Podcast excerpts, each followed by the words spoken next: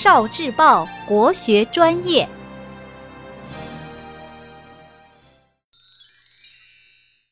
国学小书屋，《左传》，烛之武退秦师。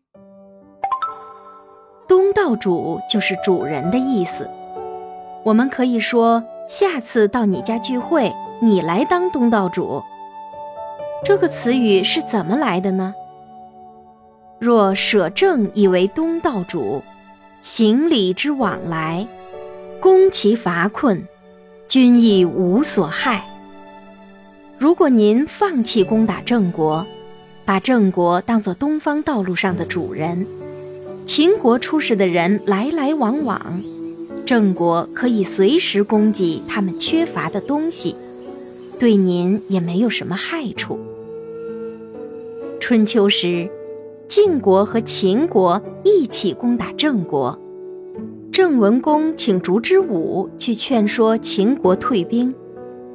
烛之武对秦穆公说：“秦国和郑国间隔着晋国，郑国灭亡了，只有晋国能得到好处。